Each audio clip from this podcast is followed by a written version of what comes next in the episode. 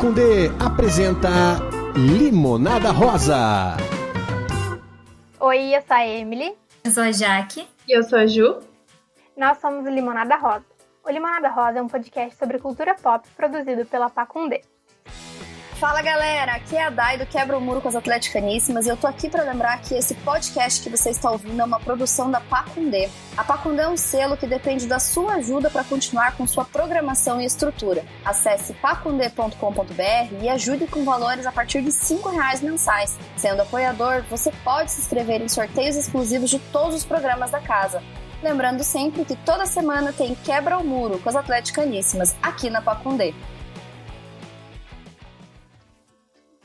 De Orgulho e Preconceito a Para Todos os Garotos que Já Amei. Os filmes, livros e séries de romance vêm conquistando e emocionando muitas pessoas ao longo das gerações.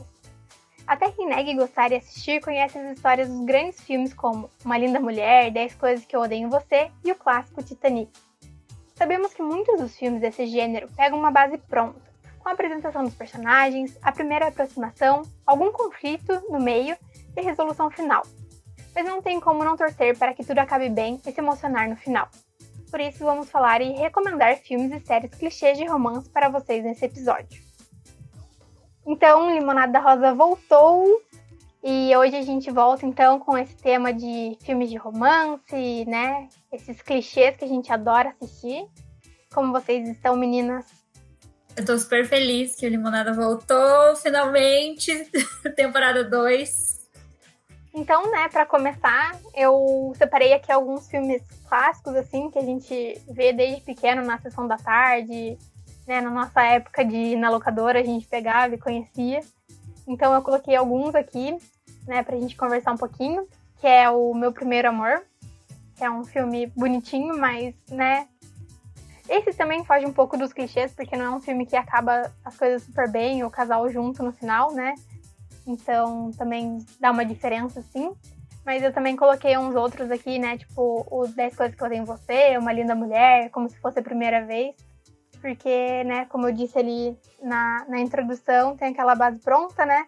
Que o casal se conhece, tem algum conflito ali no meio que acaba meio que separando eles, mas no final sempre dá tudo certo, aquele final Disney que a gente já conhece.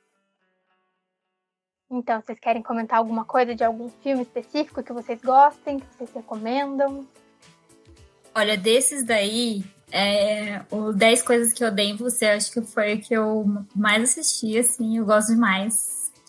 É, e eu acho que ele tem um negócio que é muito clássico do clichê, que é tipo o, os protagonistas que se odeiam, assim, tipo, os dois se odeiam muito, e aí no final eles descobrem que eles são o par perfeito, assim, tipo. Eles se odeiam porque eles se amam, né? Sim, não, não faz muito sentido quando a gente pensa em vida real, assim. Mas. E, e eu acho que tem isso em muitos filmes, assim, tipo. É, que, que, os dois protagonistas eles não se dão bem no começo, assim, tipo, eu lembro daquele da Cameron Diaz com o Ashton Kutcher, que acho que era Jogo de Amor em Las Vegas, eles ganham dinheiro, tem que casar, e eles têm que ficar casados, e aí é a mesma coisa, os dois se odiando ao máximo, eles fazem coisas que o outro odeia muito, que não aceita de jeito nenhum, mas aí lá no final o amor prevalece. É ridículo, porque como você falou, isso não acontece na vida real. Tipo, cite um casal que você conhece que ficou junto assim, ou que é casado, namora muito tempo assim. Eu não consigo pensar em ninguém. Não existe. Mas é até um pouco de uma linda mulher, né? Que eles se conhecem, tem aquela química.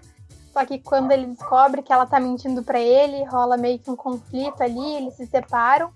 Mas depois, mesmo, né, começando a sediar, assim, eles descobrem que eles não existem sem o outro e mesmo a pessoa mentindo uma para outra, assim, eles acabam ficando junto no final, né?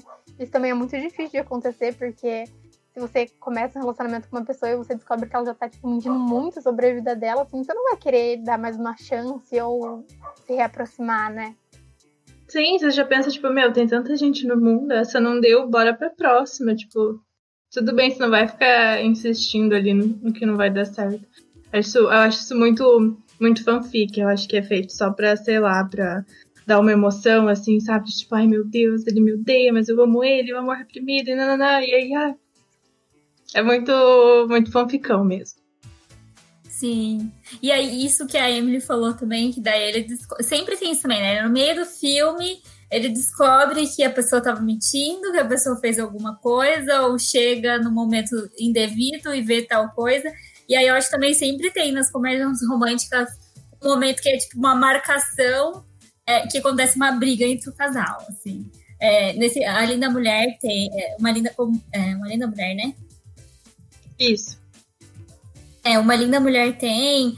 É, se a gente. Ah, basicamente todos, né? Se a gente for pensar, é, sei lá, aquele amizade colorida, que eles brigam no meio, que eles acham que dá para levar a amizade e também se pegar, mas aí eles vêm no momento que não dá certo e tem uma briga. É, eu acho que também faz parte muito da comédia romântica esse momento, assim. De vai dar errado, daí, ah, não, dá certo. Tem esse momento de pedir desculpas e união e tudo mais. Até o 10 coisas que eu dei em você, que a Jaque comentou ali no começo. É, eles começam né, se odiando porque são perfis muito parecidos, assim. Um acaba causando uma repulsa no outro, né? Que os dois querem ser rebeldes e diferentes e não pertencer a um grupinho descolado do colégio. E daí eles começam a se aproximar, na verdade, porque ele foi contratado, né, pra, pra levar ela ao baile, para conquistar ela pro, pro boyzinho lá do, do filme e levar a irmã da menina. E daí eles começam a gostar, né, um do outro e tudo mais, só que daí a menina acaba descobrindo também, né, que ele estava mentindo, que ele começou a se aproximar dela por causa dessa esse pagamento aí. E também tem isso que a Jack acabou de comentar, né? Tem esse momento de briga do casal, porque eles já se odiavam, já era um clichê, mas daí tem que ter essa briga no meio para falar que, né, tipo, não, não vai dar certo e no final, mesmo com a mentira, com o dinheiro envolvido, e um não gostando do outro, eles ficam juntos porque eles não conseguem ficar muito tempo separados. E é basicamente isso em todos os filmes, né? É, eu acho que a, a lista de filmes que tem essa briga no meio, eu acho que é muito porque é, se for tudo bonitinho e perfeito, não vai ter graça nenhuma da gente assistir. Então, sempre, em todas as comédias, vai ter alguma coisa que vai ser o, o ponto de virada, assim. É, e aí, normalmente, depois tudo se resolve e acaba bem.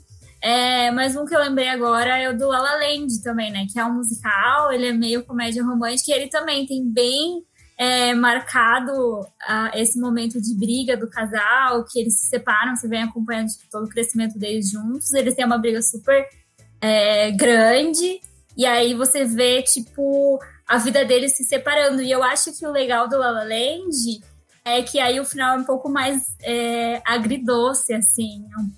Pode dizer que é um pouquinho mais o que a gente imagina que seja a realidade. Não é tão clichê, né? Não é para agradar, assim. É, até o meu primeiro amor que eu comentei ali no início.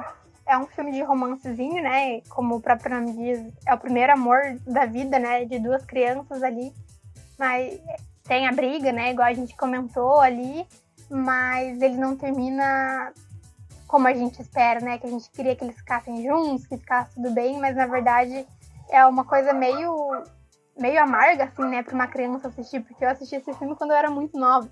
E eu lembro que eu chorava horrores com esse filme, porque, né, até pensando agora, é o primeiro amor de uma criança, então tende as coisas a bater mais forte, assim, às vezes se a gente não tem um amor correspondido, ou em termos de relacionamento, alguma coisa assim, já é difícil. Então imagine, tipo, a outra pessoa que você amava morrer, né?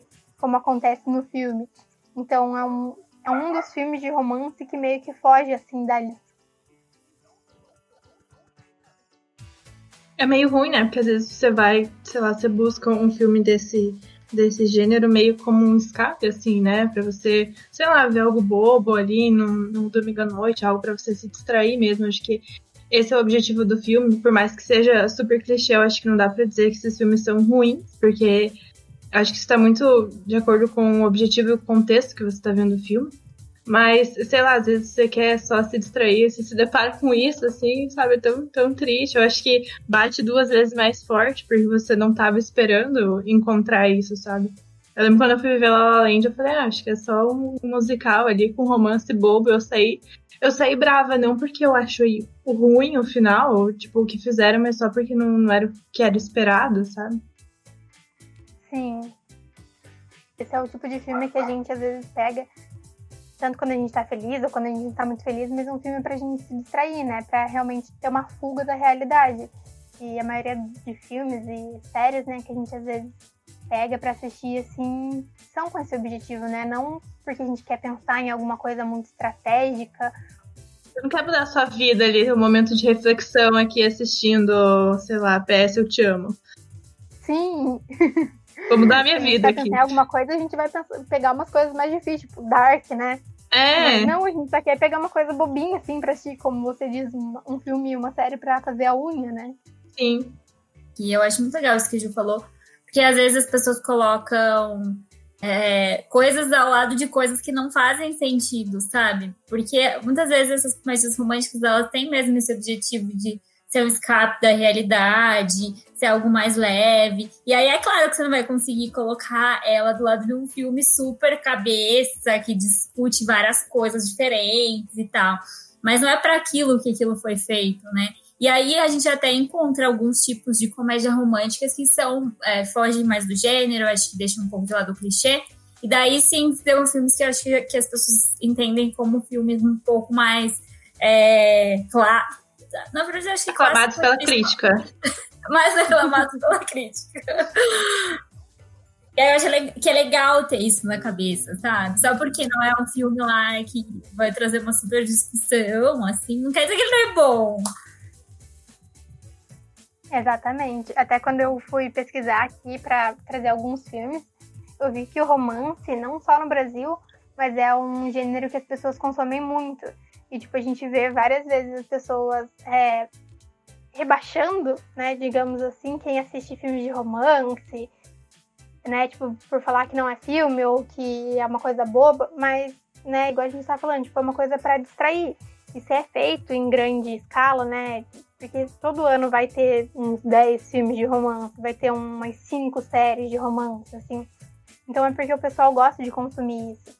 E também a vida, né, nos últimos tempos tem sido tão difícil para muita gente, então esse é o momento realmente de escape, de, de lazer, né, que a gente tem. Então não tem como julgar, né, comparar um, um, uma barraca do beijo, né, que é um filme bobinho, adolescente, mas que a gente se diverte assistindo com, sei lá, 2001, uma Odisseia no Espaço. Porque tem propósitos diferentes cada filme.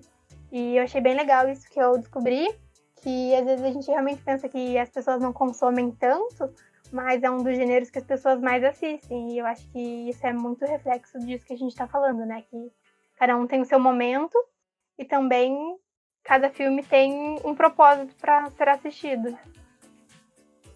Sim, e até é, dando uma olhada assim, sobre o gênero, é, eu vi que tipo, hoje as pessoas ainda consomem muito, principalmente pelos streamings que têm é, investido bastante nesse, é, nesse gênero, mas se a gente for comparar com os anos 90, os anos 2000, eu acho que nesse período a gente teve um boom mesmo, assim, de, de filmes, né? É, sei lá, é Demais, é, Notting Hill, é, eu acho que a relação das pessoas com as comédias românticas tem se moldado ao longo do tempo, assim, eu acho que muito disso pode vir com a relação que as pessoas têm com relacionamentos amorosos, né? Se a gente for ver a taxa de pessoas que eram casadas há décadas atrás, as pessoas que são casadas agora, a gente vai vendo que as pessoas estão desconstruindo muito a relação que elas têm com o amor, com esse amor de, de novela, assim. E daí também eu acho que é muito por isso, é, tem coisas muito específicas, assim, que fazem mais sucesso, menos sucesso hoje, né? É, tanto que a ideia para esse episódio, né, foi, a gente quis pegar o gancho da série do Emily in Paris, que saiu recentemente aí no Netflix, que é uma comédia romântica de uma menina chamada Emily, que vai trabalhar em Paris. E lá ela começa a ter várias aventuras e, né, como a gente já imagina, ela vai ter problemas, obviamente, no trabalho, porque sempre acontece em comédia romântica, e dela vai encontrar algum carinha bonitinho que ela vai gostar e vai ter amigas em Paris. Então, tudo isso vai construindo ali o que o que a gente espera de uma comédia romântica, só que não tão curta, né, como um porque são 10 episódios que tem ali. Então a gente também consegue ver uma construção da personagem, os problemas que ela enfrenta. É, e é uma série super legal, né? Tá bem alta agora. Então a gente, nós três assistimos e decidimos fazer esse episódio de comédias românticas aí por causa dessa série. Então agora a gente vai falar de Emily in Paris e lembrando que podem ter alguns spoilers, caso você não tenha assistido até o final e não queira saber, a gente recomenda pular ou parar de escutar aqui. Ou terminar de assistir a série e ouvir depois. Bom ponto. Vocês querem comentar um pouquinho da série? Sim. Eu acho que o, o que eu gostei muito é que ela foge um pouquinho do. Por mais que ela seja muito clichê, ela ainda é tipo um clichê que faz sentido no nosso contexto, assim, sabe? Porque, sei lá, talvez, como a Jack comentou, se fosse essa série tivesse sido feita ali no, nos anos 90, início dos anos 2000, a gente ia ter, acho que, algumas coisas diferentes, assim. Eu gosto é, como ela consegue separar muito bem ali a prioridade dela entre trabalho e relacionamento. Na verdade, às vezes o relacionamento acaba ficando até ali em segundo plano na vida dela, ela meio que demora pra, sei lá, encontrar alguém ou se declarar ali pro, ou querer alguma coisa, né? É, ou é, de fato, tipo, sei lá, acho que. Não sei, a primeira vez que ela tem um encontro ali, ela na metade da série, assim, sabe? Porque ela, ela tem essa prioridade e eu achei isso muito atual, assim. Eu acho que é algo que é muito dos dias de hoje. Se, uma, uma, americana fosse transferida ali para os Estados Unidos para trabalhar, ela, ia focar no trabalho, porque, enfim, acho que tem toda a relação com, com o que a gente vive hoje. Gostei que fugiu desse, desse clichê, assim, sabe? Às vezes eu fico meio, tipo, por mais que seja uma comédia romântica, assim, sabe? Tipo, a pessoa vai lá, abre mão da vida dela por, por uma pessoa que ela nem conhece e tudo mais. E falando disso que você comentou, Ju, dela colocar o trabalho em primeiro lugar, eu acho que é muito legal, porque é muito um choque cultural, assim, né? Tipo, é a forma que muitos americanos veem a vida. E é diferente dos franceses, é diferente dos brasileiros. Até recentemente eu estava vendo um vídeo de uma menina que trabalhou aqui no Brasil, que ela fez o estágio, e daí ela estava comentando sobre essa experiência, e ela fala exatamente disso, que no Brasil as pessoas é, é, valorizam muito o tempo de lazer, o tempo com a família, o tempo com os amigos, e para ela também foi um choque quando ela chegou aqui e viu que a gente tinha essa relação diferente com o trabalho. E aí eu achei isso legal, assim, de trazer essa visão diferente de trabalho dos, do, do, de ambos, né? E ninguém tá errado, né? Cada um tem um tipo de visão e tá todo mundo certo. Aí o difícil é ela conseguir alinhar isso com o pessoal lá do emprego dela, né? Porque cada um, quando ela chega, eles estão completamente em sintonias diferentes, assim. E eu achei isso muito legal. De trazer é, essa, essa, essa barreira cultural mesmo e aí também tem aquela parte que tem um monte de gente falando da, da, de Emily Paris, reclamando de, dos clichês, do, dos franceses, que tem os franceses que não gostaram muito. É, daí eu acho que a gente entra nessa parte mais difícil, né? Realmente. Se fosse no Brasil tivesse várias coisas que, que são estereótipos brasileiros, talvez eu também não ia gostar. É, mas talvez eles arrumem essas coisinhas assim para a segunda temporada, né? Eu vi bastante gente gostando e bastante gente não gostando. E eu entendi um pouco dos dois lados também. É, é uma série realmente que é pra gente assistir e se distrair, assim, porque ela não propõe nada de inovador ou também nada de muito brilhante, né? É uma série que a gente começa sabendo mais ou menos como que vai terminar ali, o que, que vai acontecer lá nos dois primeiros episódios, assim, a gente já tem uma ideia das relações que ela vai criar, das relações que não vão dar certo ali. Mas eu vi bastante gente comentando desses estereótipos do, do francês, mas também do, da, dos dois homens que trabalham com ela dentro da agência. Que são dois homens gays e, querendo ou não, eles são muito estereotipados, né? Tipo, é, na forma que eles falam, na forma que eles se vestem, na forma que eles conversam com ela, onde que eles vão. Então eu também vi bastante gente falando sobre isso. É, eu entendo, né?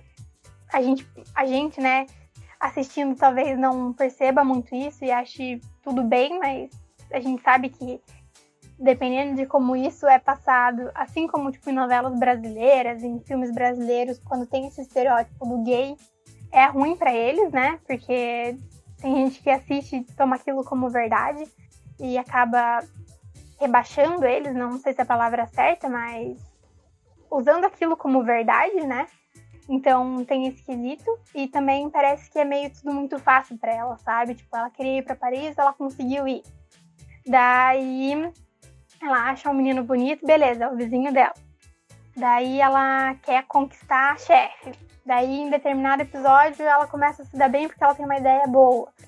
Daí ela, ela tá lá, acho que no primeiro, no segundo episódio, ela tá no parque, ninguém sabe falar inglês com ela, e de repente aparece uma chinesa que fala americano, ah, fala inglês, e tá lá também que não foi para estudar e acabou virando babá. Então parece que é tudo muito fácil, assim, é muito conto de fada, sabe? Ao mesmo tempo que é legal, mas você também meio que se irrita por causa disso, porque a vida não é assim.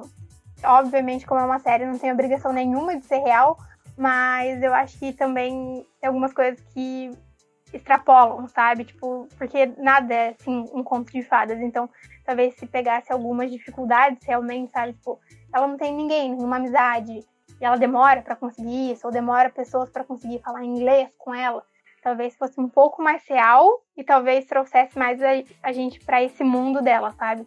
Porque imagine, tipo, a Ju foi para Paris ela não estava sentada numa praça e alguém chegou falando português com ela, sabe?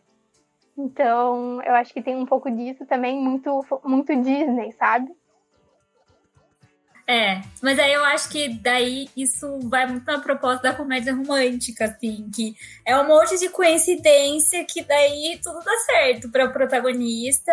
Uma coisa que, assim, como nós somos da publicidade e do marketing, é um absurdo essa ideia que ela dá, assim, de verdade. Tipo, é. ela tira uma ideia do não sei de onde, uma ideia às vezes muito nada a ver. E o cliente aprova, tipo, isso é muito real. Uhum. O cliente nunca aprova ideia. Exatamente. Sempre vai achar algum defeito. É, ou vai demorar um tempão ali pra, pra fazer. E é o jeito que ela tem as ideias também, né? Tipo, ela olha pro lado assim, beleza, vou tirar uma foto disso daqui e vai bombar nas redes sociais. Tipo, não é assim que a gente tem ideia. Total. Total fora da realidade. Tem uma hora lá na série que eu acho que a mulher, a, tem uma cliente que eu acho que é de cama ou cama, mesa e banho, eu não lembro direito. Só sei que dela fala: já sei, vamos colocar cama desse rolê em todos os, os pontos turísticos. É, é, vamos pôr no Louvre. Gente, Imagina quanto isso ia custar. A menina nem pensa, sabe? Pra, não tem crivo. E o cliente fala: muito bom, parabéns, aprovado, vamos fazer. Nunca na realidade, sério. E até tem um que é do perfume lá do cliente da agência, que tá fazendo a publicidade lá da mulher pelada, andando na ponte, os homens olhando. E, tipo, óbvio que ali ela está no espaço para ela falar que aquilo está errado, né? Mas mesmo assim, tipo, hoje em dia isso não passaria em nenhum lugar do mundo. Então é meio absurdo também, né? As ideias que a série sugere para uma publicidade de um perfume, sei lá. Bem que publicidade de perfume é meio sem noção mesmo. Só que eu acho que ela também, não, não sei se numa situação normal ela teria espaço para chegar, tipo, parar a gravação e falar, ei, pera, eu acho que isso é machista. Daí vão lá, vai lá o, o dono da marca e a chefe dela almoçar e discutir se é machista ou não. Não, não é. Então vamos retomar as gravações, tipo, amada. E daí ela é. ganha uma lingerie. é! Ai, que ela dá lingerie absurdo. Não, mas é muito isso, tipo dela ter. É, é, que ela chega lá na, na, na, agência, primeiro, sem falar é, francês, que eu acho que assim. É realmente uma falta de respeito, assim, chegar lá e querer que todo mundo fale a língua dela, entenda ela e faça uhum. o que ela uhum. quer. E magicamente todo mundo fala inglês. Ah! E Daí também uma outra coisa é tudo ela fala American Point of View. Tipo, gente, se você tá numa, numa agência francesa, trabalhando com marcas francesas, se você vai falar com o povo, com o povo lá da França, você tem que ter a, o France Point of View também, sabe? Uhum. E daí parece que só ela entende, só ela tem essa ideia boa. É muito coisa de americano, né? Tipo, ah, eu vou é chegar aqui e iluminar vocês. Que só o que eles fazem é bom. É, Exatamente. Uma raivinha dela, de verdade. Sim. Mas acho que ainda assim, mesmo sendo muito ruim, mesmo sendo muito clichê, mesmo sendo muito impossível, eu, eu gostei, assim. Foi, tipo, tranquilo de ver, eu vi, eu esqueci, assim, da, da vida, dos problemas, e falei, ah, vou pra Paris. Eu fiquei Foi. muito com vontade de ir pra Paris. Eu nunca fui, também nunca foi, assim, um, um, lugar que eu quisesse conhecer tão, tão logo, assim. Mas acho que a série, é, eu acho que vende essa ideia romantizada de Paris, dos cafezinhos, das vistas bonitas. Eu acho que isso foi bem legal, assim, foi legal é, mergulhar nesse universo. Parecia que eu tinha me mudado para Paris e tava conhecendo junto com ela as coisas lá, assim. Isso eu achei um ponto muito legal da série. E o que, que vocês esperam para a segunda temporada? Tudo, porque eles não resolveram nada, né? Eles deixaram ali a ponta do, do casal, que lá o Gabriel com a Camille, se eles voltam ou não, mas aí tem a Emily que tava com ele, então o que, que acontece? Daí tem o negócio do restaurante. É, acho que só a parte do desfile ali tinha ficado certa, mas eu espero que eles que eles ajeitem, assim. Eu acredito que numa próxima temporada talvez eles foquem mais na, na vida amorosa dela mesmo, assim. E menos no trabalho, eu acho. É, a Ju falou da, da namorada do vizinho lá, a Camille. Eu achei muito legal o jeito que eles trabalharam ela também. É que normalmente eu acho que um outro clichê é que quando o mocinho lá tem uma namorada, a namorada é uma megera, uma chata, ninguém suporta. Sim. E não é, a menina é super legal, ela é super desconstruída. Tem até uma parte na série que ela fala: ai meu Deus, eu tô sendo a namorada chata, sabe? E aí eu acho que humaniza ela, assim. Daí você fica mais nessa dualidade. Você, tipo, ah, quero que ele fique com a Emily, mas também gosto da Camille. Mas eu achei ela muito bobinha. Tipo, naquela cena que eles vão pra casa da, da Camille, que, tipo, não tem lugar no carro, a Emily senta no colo do namorado dela e ela acha, tipo, super de boa, assim, uhul, vamos viajar aqui. Claro isso é normal. Eu tava vendo não, alguns vídeos tem regra de... de É isso. Não, é, não, esse é um ponto, mas tipo, da relação de dela deixar e ser tudo bem, assim, eu tava vendo alguns vídeos de brasileiros que moram na França, assim, que eles estavam meio que respondendo alguns desses clichês da série e falaram que, tipo, normal. Tanto essa questão da traição também foi, foi muito criticado por eles, assim. Fala que, que na série parece que, sei lá, né, tipo, tudo liberado, né? Mas que não é sim. tanto assim, só que eles são, sim, mais mais livres, assim, sabe? Não são tão ciumentos como a gente. Desse, desse cliente do perfume, uma hora a esposa chega e fala com a Emily, né? Falando que é prova. Eu fiquei tipo, mano, como assim? Que raiva, né? Eu fiquei, tomara, filha, que você também tem um amante. Vai aproveitar sua vida. É? E aproveitando a amante do marido, vai provar os seus próprios. Não é melhor que ela prove do que ele faça escondido? Ai, sei lá, eu não ia ficar num relacionamento que o cara tivesse amante, então. É, é, não sei. É, meu ponto de vista, Brazilian Point of View, eu acho muito complicado, assim, mas é, pelo menos é transparência, assim, é quase é quase tipo um trisal, sei lá. Um relacionamento aberto. É, relacionamento aberto. Honesto. Sim. Eu acho que é o que poderia acontecer ali com, com os outros três ali. Com a Emily, o Gabriel e a Camille. Porque eu não quero que, tipo, ele termine com ela, sabe? Mas ao mesmo tempo ele tem que ficar com ela. E se a Camille ficar junto com a Emily?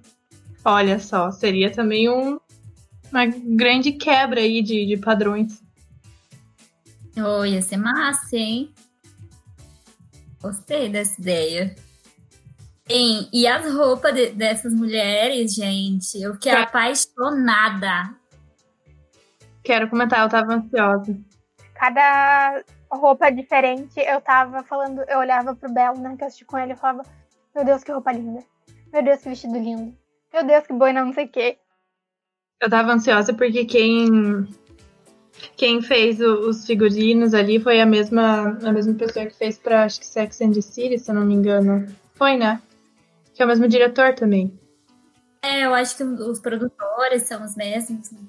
São os mesmos. E aí, tipo, são, são looks, são uma série, assim, que é bem conhecida, assim, pelos, pelos looks E então tava aí ansiosa. Eu só fiquei um pouquinho decepcionada porque eu achei realmente muito Sex and the City, muito anos 2000, anos 90, assim, sabe? Principalmente as roupas que a Emily usa. O, pessoal que é francês ali, tipo a Camille e tudo mais, eu acho que tem um estilo muito mais 2020, muito mais minimalista do que a gente vê hoje. O dela, assim, não sei, aquela capinha de celular que ela usa, que é uma câmera fotográfica, eu achei aquilo tão, tão, tão ultrapassado, assim. Pega. Aham. Eu achei bem nada a ver. Eu achei a Camille mesmo mais bem vestida também. Sim. E a chefe dela também, né? Sim. É que aquele estilo bem, bem parisiense, assim, que é bem minimalista. Tipo, a pessoa tá com uma calça jeans, uma camisa, e ela tá linda, maravilhosa. E, tipo, não sei o que acontece.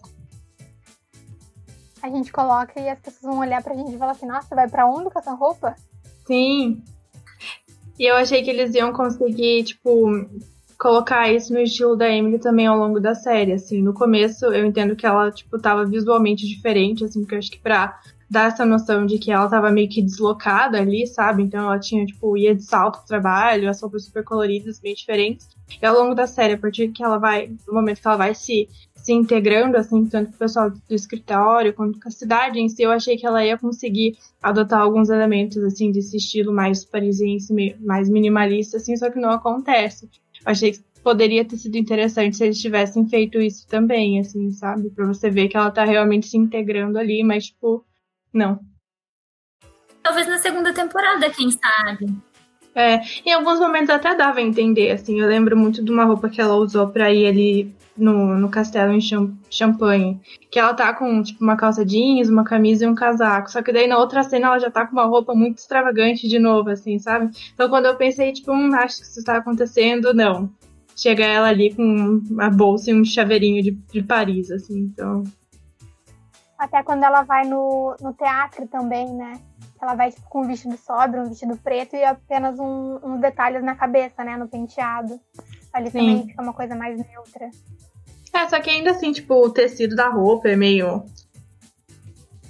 É muito americano, assim, é muito um contraste. Faz sentido no começo, mas chegou um momento que eu tava tipo, tá, tá bom. Eu até comecei a me perguntar, tipo, se a, se a série se passa em 2019, 2020, ou se era antes, assim, sabe? Tipo, sei lá, 2012. Mas não. Não, hoje tem Instagram já, tudo. E uma outra coisa que, que eu achei legal é a amiga dela lá, que ela faz aquela amiga chinesa. Eu adorei aquela personagem. Eu achei ela super é, alegre, alto astral. Eu dei várias risadas com ela. Eu acho que ela é bem aquela vibe é, Crazy Rich Asians, assim, quando vai as amigas dela lá, tudo rica, jogando champanhe. Eu achei sensacional, assim, eu adorei muito ela. Sim, ela dá muito suporte pra Emily lá, né, nessa transição até. Porque logo que ela se muda, que ela faz amizade, ela é a única pessoa que ela tem, né, pra conversar quando ela termina lá o relacionamento e tudo mais, porque imagine você mudar de cidade, né? Nem só de cidade, porque ela estava morando nos Estados Unidos, ela de repente foi morar em Paris, e um relacionamento que ela tinha há algum tempo, né, termina ainda por telefone, porque a pessoa simplesmente não quer ir lá passar um tempo com ela. Então, se ela estivesse sozinha ali, era muito fácil para ela entrar também, tipo, no fundo do poço, assim, ou largar tudo e voltar. Mas eu acho que a personagem dela foi bem importante para que ela tivesse um ponto de apoio ali, né? Porque com esse ponto de apoio ela conseguiu ficar ali, conseguiu fazer outras amizades e nem pensou em voltar para casa nem nada. E é muito aquele ponto de apoio, aquela amiga que você fala, amiga, vamos ali pagar uma conta no banco comigo? Uhum. Dela fala, vamos, sabe? Tipo, muito aquela amiga verdadeira que, que vai fazer os rolês mais aleatórios, mas que acompanha, que tá ali. Daí isso foi bem legal, assim realmente, nem a Emily falou, foi completamente aleatório esse, esse conhecimento das duas. Mas foi legal.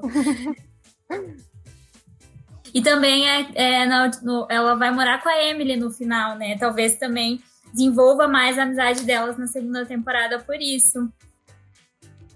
Sim. Tem uma outra coisa também que eu achei é, que foi legal, a que a série trouxe. Até a Ju comentou que isso lembrou de um, de um livro que ela quer ler, que é ela tem encontrado aquele esquerdomacho lá no, no café.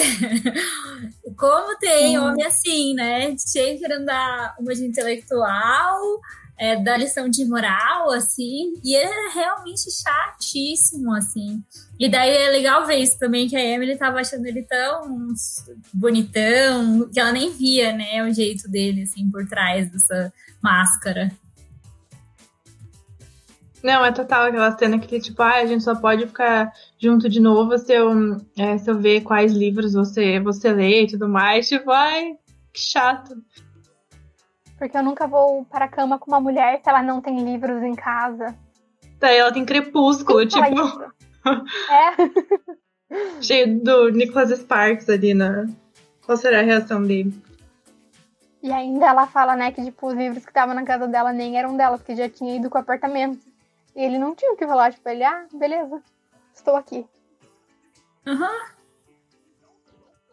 Ele quer obrigar ela a ler um livro também, tipo, ai, para o nosso próximo conto, você tem que ler esse livro. Uhum. Ah, dá um tempo, filho. No vestibular a gente lia livro. Sim, e que, que não peço, mas que balé que eles foram ver, a Lago do Cisne, não é?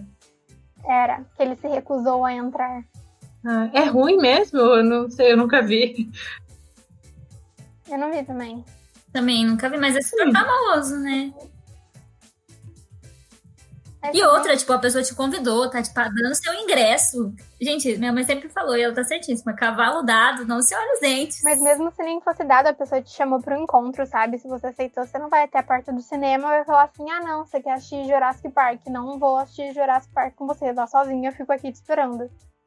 Sim, eu, eu vou dar razão para ele numa questão, porque ela só chamou ele porque ela tinha interesse, porque ela queria falar lá com, com o Pierre. Então, eu entendi a mágoa dele, assim, de tipo. Que daí depois ele fala, tipo, ah, que, que ela chamou ele só pra isso mesmo, tudo mais, então, tipo, ele ia esperar ele fora e depois eles se encontravam. E ela pirou e falou que não. Mas, sei lá, né, também foi mancada da parte dela, né? É, nesse sentido foi também. Eu ia ficar puta. Você me chamou só pra fazer outra coisa e tal. É, mas também achei ele, ele babaca, assim. Foi um pouco do, dos dois. Querem falar de alguma outra série agora pra, pra não ficar só de Emily? Então, eu ia falar de mais um clichê. Eu lembrei agora de, é, de geral, assim, de filmes e séries e tal que é o clichê do aeroporto, que a pessoa tá indo embora, aí a outra vai desesperada lá correr atrás da outra no aeroporto. Eu acho muito engraçado, porque sempre tem. E é, recentemente eu, tava, eu finalizei Fleabag, e aí a irmã da, da Fleabag, a Claire, vocês assistiram Fleabag até o final? Sim. Sim.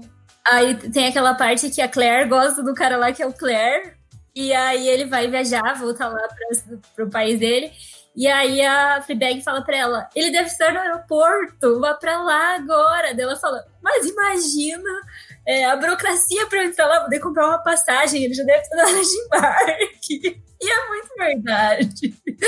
o aeroporto deve ser um lugar o aeroporto é um lugar muito difícil de você entrar se você não vai viajar. Você vai viajar, você sabe onde você tem que ir, você se perde. Agora, imagina achar uma pessoa, é impossível. Ainda mais sem passagem, sem nada, você vai passar correndo e falar assim, não, eu preciso dar tchau pra uma pessoa. Das pessoas Sim, falam, você para no primeiro portão e tipo. Hum. E fica lá. Já chamou a polícia, vamos ter uma bomba. Sim. É. E mas tem vários que tem isso, tipo aquela barraca do beijo. Eu assisti o dois também, tem esse clichê lá do carinha tá indo embora. Daí ela vai até o aeroporto tentar reconquistar ele e tal. E aí eu lembrei muito que tem quase tudo, assim, dessas comédias românticas. Você falou do, do aeroporto, eu fiquei pensando, é muito prejuízo para ambas as partes, tipo, independente do cenário. Por quê? Se você paga uma passagem para ir lá se encontrar com a pessoa e ela diz não, você fica no prejuízo da passagem que você pagou ali. Mas se a pessoa diz sim, quem fica no prejuízo é a outra pessoa. Porque, tipo, ela ia viajar e provavelmente não vai mais, sabe? Porque acho que ela não vai, sei lá, tipo, ah, te amo também, mas tem que ali pegar meu voo, a gente se vê daqui duas semanas, daqui um ano, falou. tipo, é muito. É muito prejuízo pouco provável, assim, sabe? Acho que hoje em dia, assim, com um dólar a cinco reais é algo que não, não vale a pena, sabe? Na rodoviária acho que é mais fácil. Na rodoviária é mais fácil. É. A rodoviária daqui de Curitiba não dá pra passar, se você não, Não. tem passagem. Mas ela é toda aberta, você pode entrar por onde o ônibus tá saindo, assim, tipo, você vai correndo Exatamente. com uma faixa e um buquê de flores, ninguém vai te impedir, eu acho. É verdade, tem um bom plano aí. Ou entrar com o carro na contramão também, né? Sim, você para o ônibus. Tem essa opção também. Nossa, tem. Qual filme que eu assisti? É um que é com o Jake Gyllenhaal e com a menina que faz Diabo Veste Prada, que eu esqueci o nome. Anne Hathaway, eu acho. Anne Hathaway. Acho que é Love, Isso. Drugs and other... Isso! Isso acontece, que tipo, ela tá no ônibus, assim, que eu acho que ela vai pra uma outra cidade com pessoas idosas pra eles pegarem remédio, assim, e aí o Jake Gyllenhaal quer falar com ela, daí ele tá, ela tá no ônibus, ele fica ali, tipo, por horas, assim, buzinando do lado do ônibus, assim, até ela parar e eles conseguirem conversar. Eu acho que é muito mais fácil você conseguir interceptar o amor da sua vida no- numa rodoviária ou no ônibus. Muito mais fácil. Mais barato. Mais barato. E esse é outro Talvez o filme. ônibus possa bater no seu carro, daí isso é um pouco Também mais caro pode do que comprar acontecer. uma passagem, né? É, você pode provocar um acidente, pode ser irresponsável também. Mas hoje em dia também tem o WhatsApp, é mais fácil, né? Acho que dá pra você mandar uma mensagem pra Uhum. pessoa se quiser retar. Ou também não é faça tá besteira pra perder a pessoa. É uma opção também. Bom ponto. Bom ponto. É, falando de série ainda, eu anotei algumas aqui, que eu sei que a gente assistiu a primeira, a segunda temporada. E também tem alguns clichês, mas que a gente gosta e é- são séries boas, que é o Sex Education, que tem aquele, aquele problema, né, da, do menino que é filho de uma sex, sexóloga, que fala? Acho que sim. E daí ele meio que não gosta de falar sobre isso, mas ele acaba encontrando outra menina que acaba vendendo conselhos sobre isso. E a gente, né, desde o primeiro momento, a gente sabe que em algum ponto ali da série vai rolar um romance entre os dois, porque é muito fácil de ver a química que tem entre eles. E mesmo a gente sabendo isso, né, desde o primeiro encontro, é uma série que a gente fica torcendo pra eles e esperando isso acontecer. Então é uma série que eu gosto bastante. Eu acho que todo mundo aqui já viu, né? Sim, e tem aquela, aquela história de tipo deles de ter o desencontro ali no final, sabe? Eu tô. Eu comecei a, re- a ver a segunda temporada sexta-feira, eu tô na metade, assim, então ainda não cheguei até o final. E acho que tá bem nesse momento, assim, que daí agora ela fala pra ele que ela, que ela gosta dele, ele fica tipo, meu Deus, mas já estou com outra pessoa, daí fica esse momento de tensão, que também é muito clichê, mas eu acho que uma outra coisa, assim, que que às vezes não tem problema a série ter esses clichês, assim, essas coisas bem óbvias, assim, no, no roteiro, são outros elementos, assim, sabe? Porque por mais que tenha esse ponto que seja, tipo, muito uma fórmula que você encontra em muitas outras séries, se eu for descrever isso, tipo, ai, personagem principal é amigo de uma pessoa e aí no final, sei lá, ele vai se declarar pra ela, mas ele não consegue, daí nisso outra pessoa se declara pra ele, que forma outro casal, não, não, não. se eu for explicar, tipo, é, essa, essa forma você pode se encaixar em muitas outras séries e muitos outros filmes. Só que acho que o que é interessante em Sex Education é porque tem outros elementos ali na série que acaba diferenciando, sabe? Eu acho que isso que, que vale a pena às vezes e acaba diferenciando o clichê, se, se é possível, assim, sabe? Porque acaba compensando de outras maneiras, assim, não, não fica tudo tão óbvio, porque tem, sei lá, outros enredos, outros núcleos ali que que tornam a, a, a história diferente, assim, sabe? Por mais que você saiba o que vai acontecer, você vai querer ver porque tem outras, outras coisas ali que chamam a atenção. Sim, eu concordo muito com isso. É, eu tenho muito problema com esse negócio de timing, assim. Me dá muita raiva, sabe? Tipo, ah, é isso que você falou, tipo, ah, agora não dá, daí depois o outro pode, o outro não pode. Isso me É. irrita, assim, tipo, muito. Mas é, eu acho que, apesar disso, por exemplo, falar de sexo do jeito que, que essa série fala, gente, eu queria muito ter crescido e ter sido adolescente. Até, tipo, fazer, daqui a pouco fazer 30 anos e eu aprendi muita coisa assistindo a série, assim. E é, é um tema super tabu que eles lidam de uma maneira muito bacana, muito legal. Eu acho que isso, tipo, traz toda a inovação, assim, acho que todas as outras coisas são muito secundárias, assim, eu acho que é, é, é, uma série muito honesta, assim, para a geração. E aí eu acho que isso vai muito do que a gente tinha falado, da nova roupagem das comédias românticas, assim, que eles é, trazem coisas que fazem muito mais sentido para o público jovem de agora. Muitas das coisas que a gente, tipo, dessas comédias românticas clássicas, tipo, Uma Linda Mulher, é super legal. Mas aí você vai assistir, tem um monte de coisa machista, várias coisas que hoje não passariam de maneira nenhuma. E eu acho que esses, esses filmes e essas séries que estão indo super bem agora, eu acho que elas conseguiram contornar isso, né? Trabalhar é, de uma maneira mais honesta mesmo é, a comédia romântica.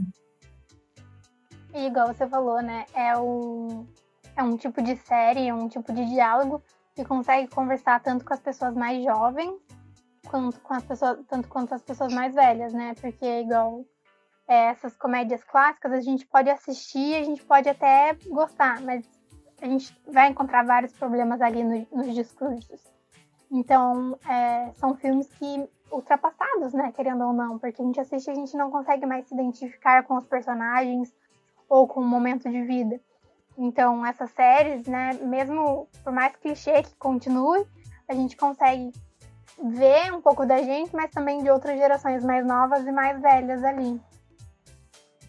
E, daí, falando disso, eu lembrei também de um filme da Netflix, que eu não sei se, é, se vocês viram, que é aquele Você Nem Imagina, que é, é de uma menina. É primeiro outra coisa, né? Essa menina é uma menina asiática, é tipo como aquele para todos os garotos que já já amei. Isso também é legal, eu acho que tá, tá sendo muito mais inclusivo, né? Também você vê muitos outros personagens, é, você vê casal lésbico, você vê coisas que antes não tinha, assim, né? E nessa, nesse é, Você Nem Imagina, esse, esse filme da Netflix, é, tipo, completamente um clichêzinho, assim, é, adolescente, que é um menino que se apaixona por uma menina que é um pouquinho mais popular ali na escola, é, e daí ele pede ajuda de uma outra menina para ajudar ele a escrever umas cartas e tal para essa menina.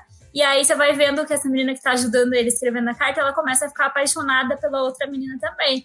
Eu não lembro de ver, assim, quando era mais nova, coisas desse tipo, assim, sabe?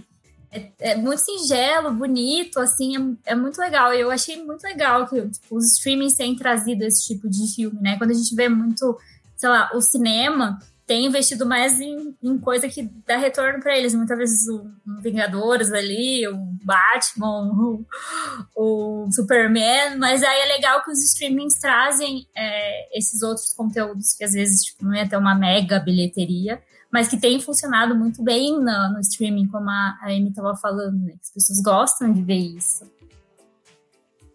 É, eu acho que um exemplo muito bom também desses de streaming é o que a Amazon fez se eu não me engano, foi ano passado.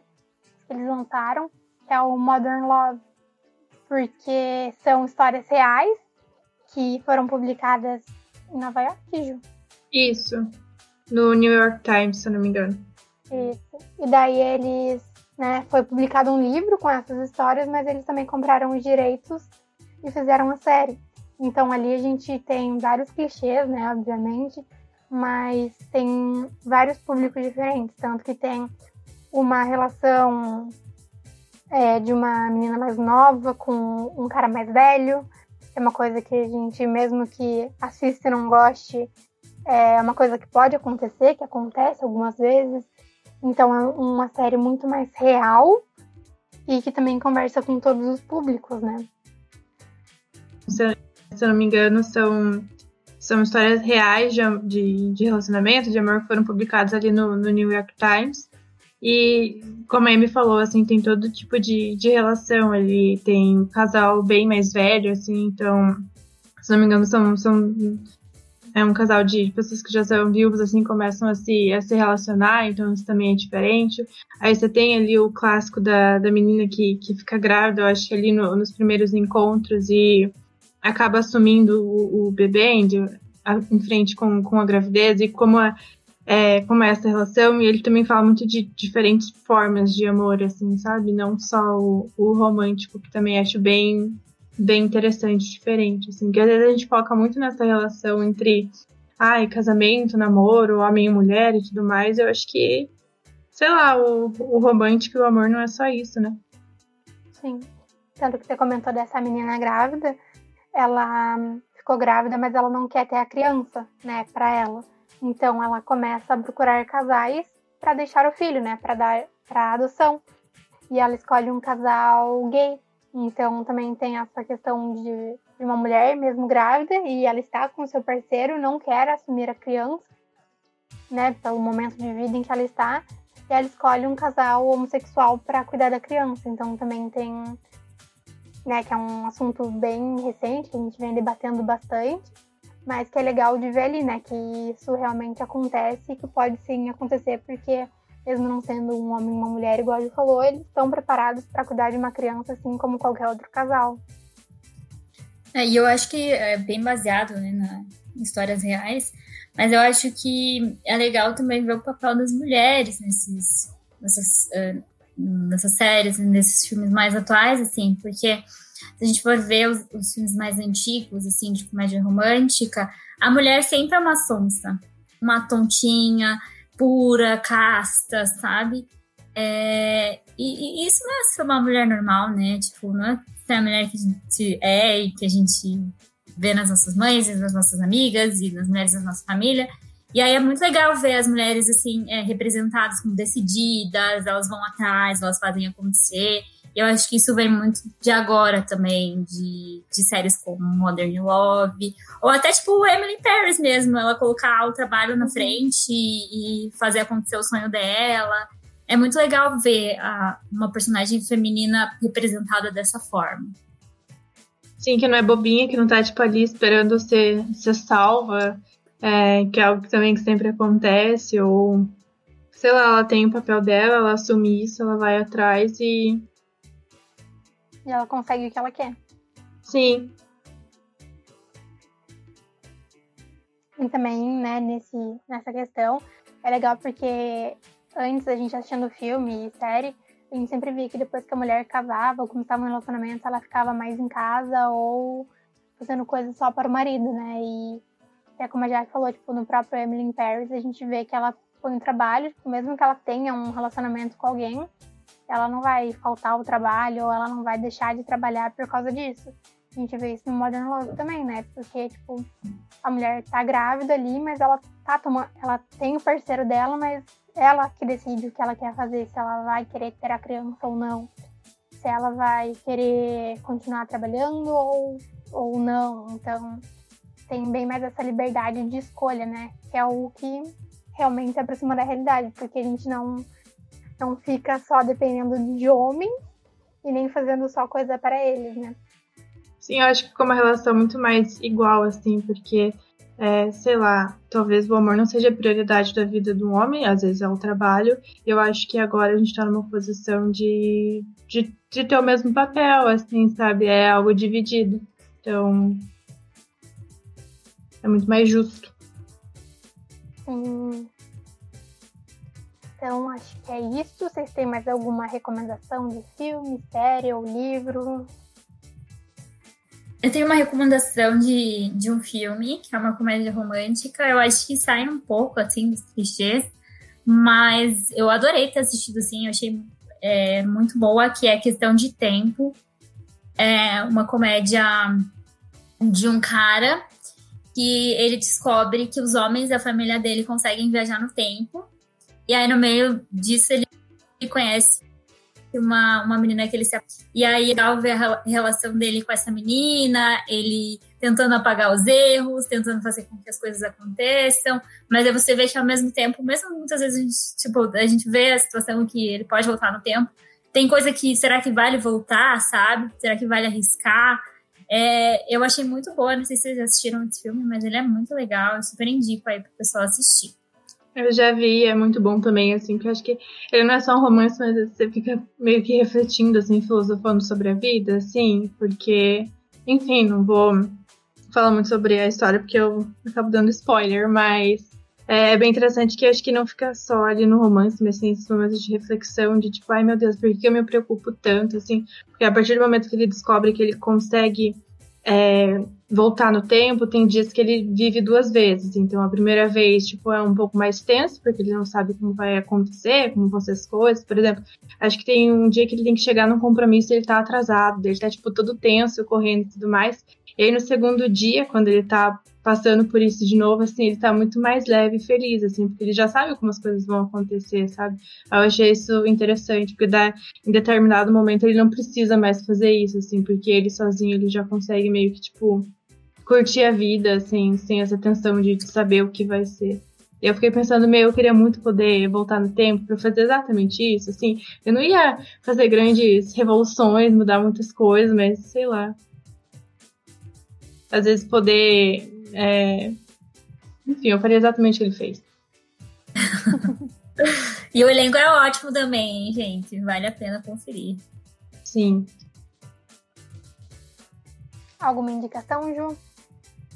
Eu tô pensando aqui no que eu vi nos últimos dias. Só que na, na quarentena. Ah, não, eu tenho sim, tenho sim. Tenho uma coisa que um filme que. Uma série, na verdade, que não tá muito fácil de assistir, porque só tem um streaming aqui no, no Brasil, que é Normal People, Pessoas Normais. É uma série, uma minissérie, na verdade, não tem outras temporadas, que até chegou a ser indicada ali ao Emmy, se não me engano, na categoria de melhor ator, e teve outras categorias que também foi, foi indicada. Acho que também é uma série, assim, que, ao mesmo tempo que é muito clichê, que tem muitos desses encontros e desencontros que dá muita raiva, assim, porque tem muito problema de comunicação, assim, entre os dois, entre os personagens principais, assim, eu acho que é uma série muito, muito atual, assim, eu acho que a, a, na verdade não é só uma série, é um livro que virou série, e essa autora, assim, ela tá sendo muito descrita, assim, como, tipo, a cara do, dos millennials, assim, ela tá bem famosa por isso, porque eu acho que ela consegue escrever muito a relação que a gente tem com as pessoas hoje em dia, assim, então é uma série bem, bem interessante, que tem alguns clichês, mas também foge, acho que coloca muito em pauta também a discussão desse tipo de relacionamento tóxico, que é algo que a gente fala muito hoje em dia, então é bem interessante, vale a pena ver, assim. E ler o livro também. Ah, legal. Eu, eu quero muito assistir esse, essa série, mas como você falou, só tem no streaming ainda, então acho que vai demorar um pouquinho.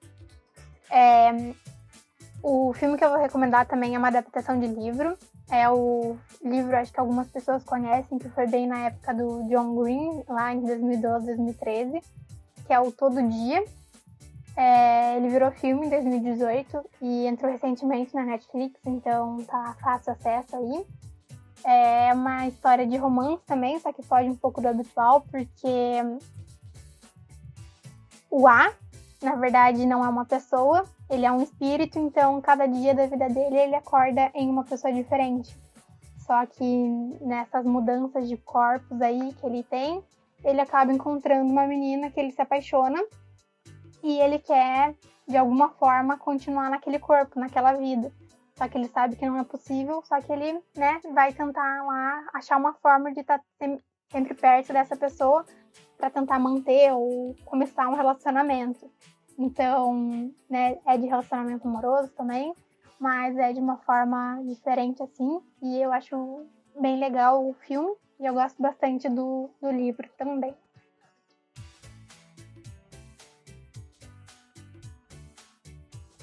Então é isso, o Limonada Rosa fica por aqui, mas lembrando que os episódios são publicados quinzenalmente nas plataformas Spotify, Deezer, iTunes e Google Podcast e você também pode nos acompanhar pelas redes sociais. No Twitter é arroba underline limonada rosa, Instagram é arroba limonada rosa underline cash. Para saber sobre os próximos temas e conhecer nossos convidados, fiquem de olho e continuem ouvindo a gente. Obrigada e tchau, tchau!